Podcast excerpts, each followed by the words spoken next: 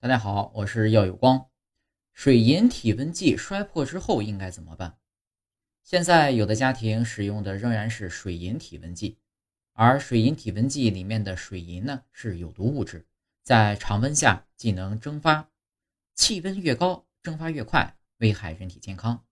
如果水银体温计不慎摔破，那应该怎么办呢？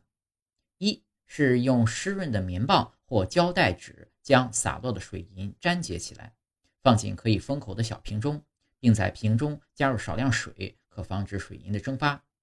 收集过程动作要快，将窗户打开，保持良好通风，手尽量不要与水银接触。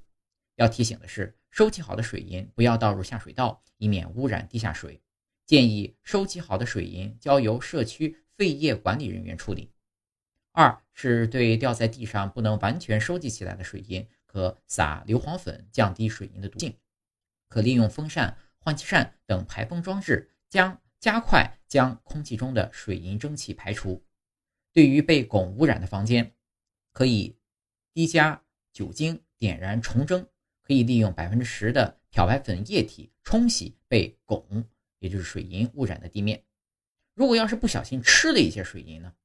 水银进入消化道之后啊，通常很难经消化道吸收。直接通过粪便排出人体，但水银呢是重金属，比重较大，会对局部胃黏膜造成压迫。如既往患有胃溃疡等病症的人呢，可能会引起溃疡加重，甚至胃穿孔。同时呢，因局部黏膜炎症作用，可能导致汞吸收增加。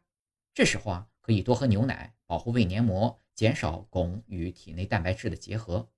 当然。最安全的方式还是要尽快就医。